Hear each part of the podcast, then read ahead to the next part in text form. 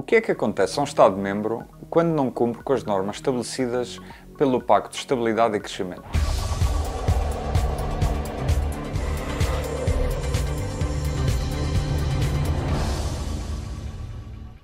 No Minuto Europeu número 91 explicamos o que é o Pacto de Estabilidade e Crescimento. E o que é que acontece quando um Estado-membro não cumpre o Pacto de Estabilidade e Crescimento? É o chamado procedimento de déficit excessivo, que ocorre quando o déficit ultrapassa 3% do PIB ou quando a dívida for superior a 60% do PIB e o objetivo da sua redução em 5% por ano não for alcançado durante os três anos anteriores. O que se pretende é que todos os Estados-membros cumpram com as regras que eles próprios subscreveram. E como funciona o procedimento?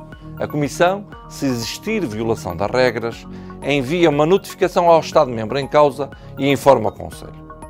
Com base na proposta da Comissão, o Conselho pode, por maioria qualificada, fazer recomendações ao Estado-membro visado e estabelece um prazo máximo entre 3 e 6 meses para que este tome medidas eficazes. Se o Estado-membro persistir em não aplicar as recomendações, o Conselho pode decidir enviar-lhe uma notificação formal para que tome medidas num prazo determinado. Se o Estado-membro não cumprir as decisões do Conselho, este também pode decidir impor sanções. As sanções também podem ser impostas em caso de manipulação de estatísticas.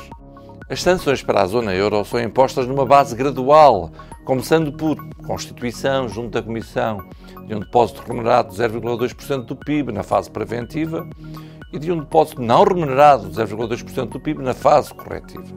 Se não forem cumpridas as recomendações de correção da situação de déficit excessivo, este depósito é convertido numa multa até 0,5% do PIB do respectivo Estado-membro.